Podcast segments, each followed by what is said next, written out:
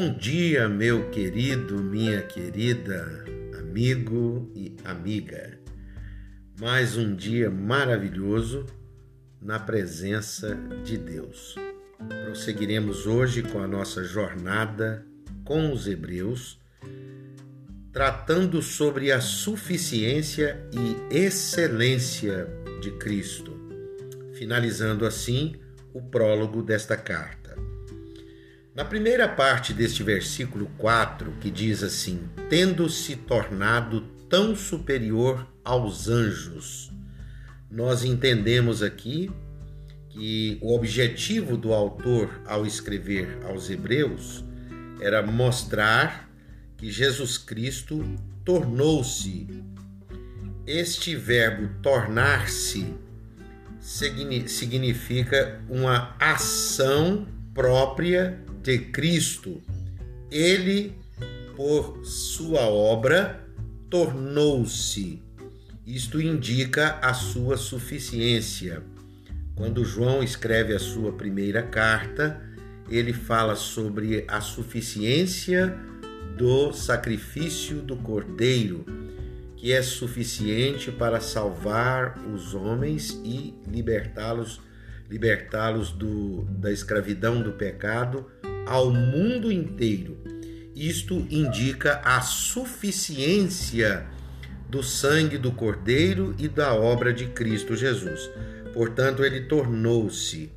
No livro de Colossenses 1:17, o apóstolo Paulo escreve dizendo: "Ele é, ele é, preste bastante atenção do verbo, ele será não. Ele foi não, ele é antes de todas as coisas.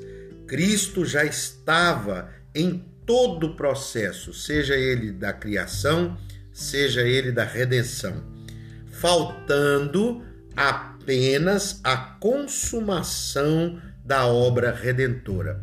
Portanto, quando Cristo conclui esta obra na cruz do Calvário e ressuscita dos mortos e é assunto aos céus, à direita do Pai, então está tudo consumado e assim Cristo torna-se, torna-se suficiente para todas as coisas.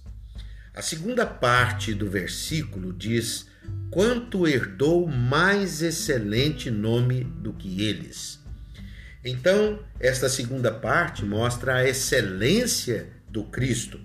O nome do ungido já era, já existia, assim como ele é antes de todas as coisas. A profecia de Isaías, no capítulo 6, versículo, na capítulo 9, perdão, versículos 6 e 7, diz assim: Olha só que coisa interessante, impressionante.